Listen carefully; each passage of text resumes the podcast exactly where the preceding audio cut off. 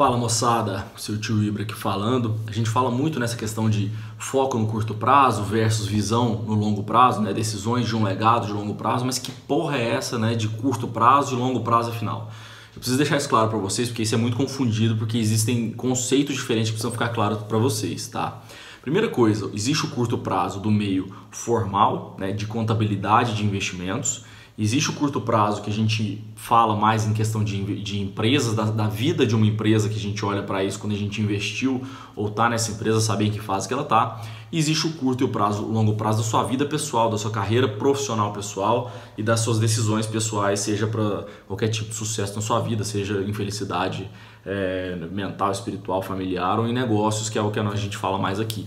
Né? Então, a parte formal é, e contábil, o que, que é curto prazo e longo prazo? Simplesmente curto prazo é o que está abaixo de 365 dias e longo prazo acima de 365 dias, ponto. É um ano o curto prazo e um ano para cima é o longo prazo. Isso serve tanto para demonstrações contábeis em balanços e DRE de empresas, né, quanto para quando a gente vai questão, é, observar a questão de rendimento de fundos, de tributação de fundos de investimentos.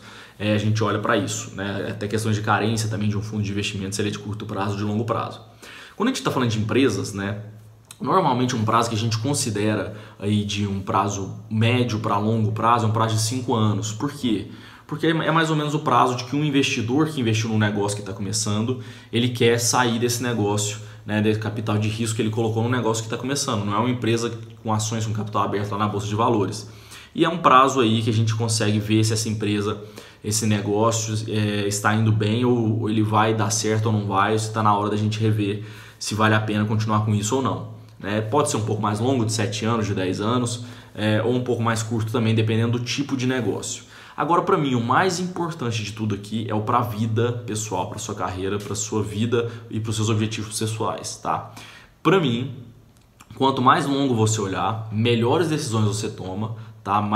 Quanto mais suas decisões forem olhando para o longo prazo, para o seu legado de longo prazo e não para probleminhas de curto prazo, lógico que você não pode também morrer no meio do caminho, tomar decisões malucas que você vá morrer no meio do caminho por falta de dinheiro, de, de, é, de gás ou de qualquer outra coisa.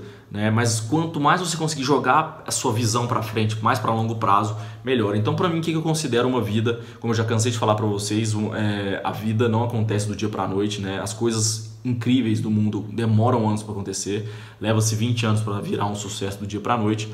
Mas para mim, o que, que eu considero que talvez você pode mudar esse prazo aí para você ou não? Mas para mim, curto prazo é abaixo de 10 anos, tá? Na vida profissional, médio prazo entre 10 e 20 anos e o longo prazo aí acima de 20 anos para frente, que é para onde eu gosto mais de olhar. E eu acho que quando você olha para essa parte, o que, que você vai estar tá fazendo daqui 10, 20, 30 anos, é, ou seus negócios, ou sua profissão, sua carreira, o que, que vai estar significando. Você toma decisões mais inteligentes, mais acertadas e que vão te fazer muito maior no longo prazo, talvez é, não no curto prazo, por uma falta de paciência e por uma ansiedade que te faz tomar decisões não inteligentes em termos de negócio.